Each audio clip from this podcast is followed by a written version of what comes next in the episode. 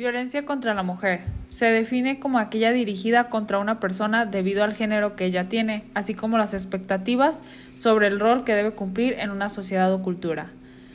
La OMS nos dice que alrededor de una de cada tres mujeres ha sufrido violencia física o sexual. El 30% de las mujeres ha sufrido violencia por parte de su pareja. Este, como agresor, puede utilizar diferentes tipos de violencia, psicológica o emocional, sexual, física, económica, patrimonial o discriminación, siendo la más frecuente la psicológica o emocional en un 49%. El 38% de los asesinatos son, son cometidos por su pareja masculina.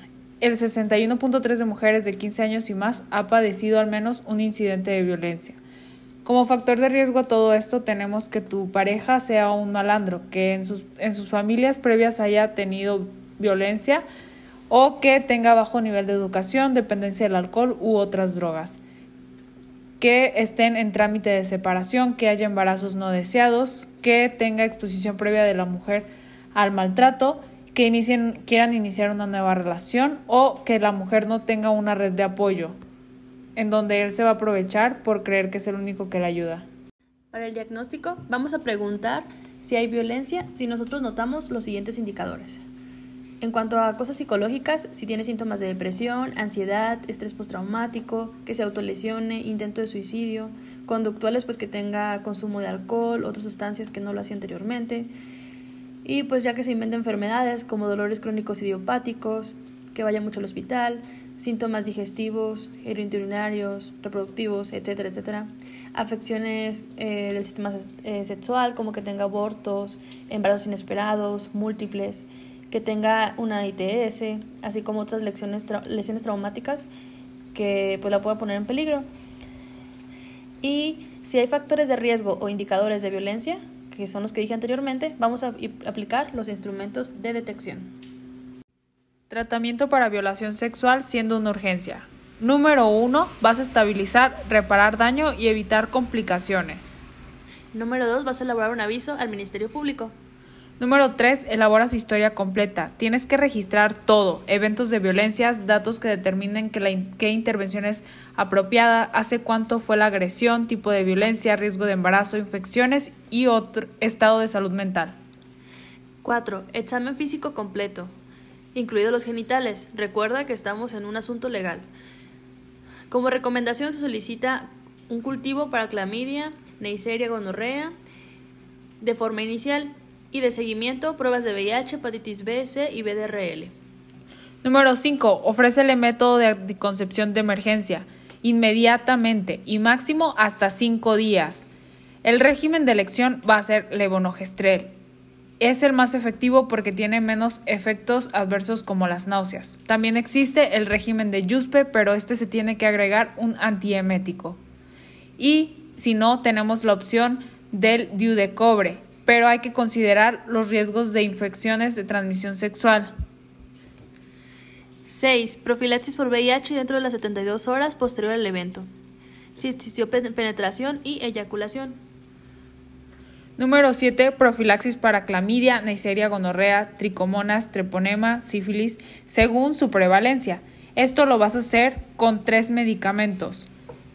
Recuerda, donde la violaron, en la cama. Es CAM, ceftriaxona, acitromicina, metronidazol. Todos son una dosis única. 8. Vacuna de hepatitis B. Primero se le hace una serología y si sale positiva no requiere vacuna. 9. Si ya pasaron 5 días y está embarazada por fracaso al método de anticoncepción de emergencia, se le ofrece interrumpir el embarazo de conformidad con la legislación. 10. Darle ayuda psicoterapéutica en caso de violencia a la mujer. Listo. ¿Y todo esto cómo se nos va a complicar? Bueno, hay diferentes tipos de consecuencias. En salud reproductiva puede tener trauma ginecológico, aborto inseguro, ITS, en salud mental, trastornos del estrés, depresión, ansiedad, dificultad de sueño, agresividad.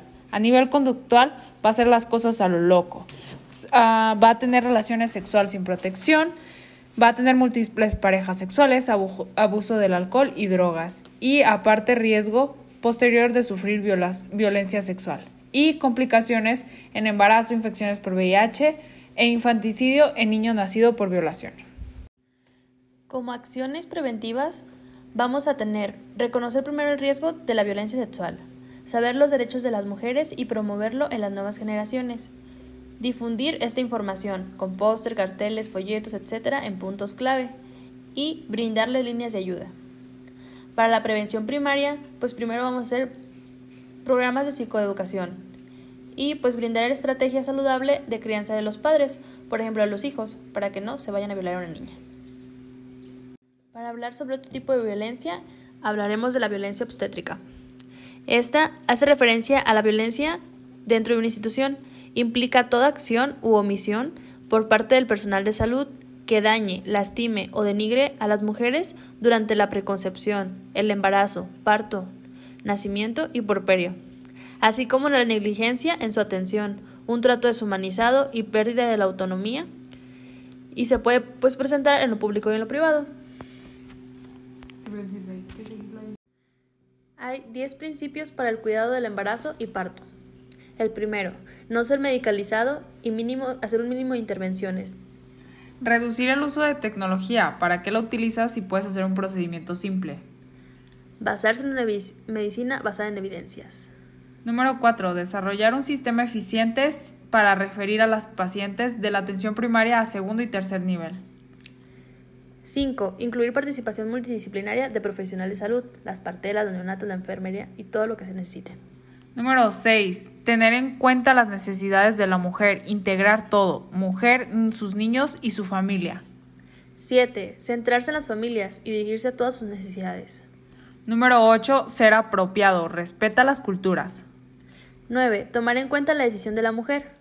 Y 10. Respetar la privacidad, dignidad y confidencialidad de la mujer. Apréndelo.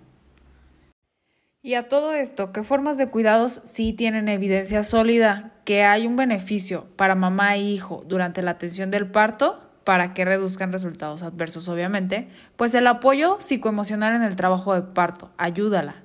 El que esté el contacto madre-hijo irrestrictivo y lactancia materna inmediata. Que tengan una posición vertical durante el trabajo de parto la mamá sentada, hincada o cunclillas, y que el porcentaje de cesáreas sea menor a 15.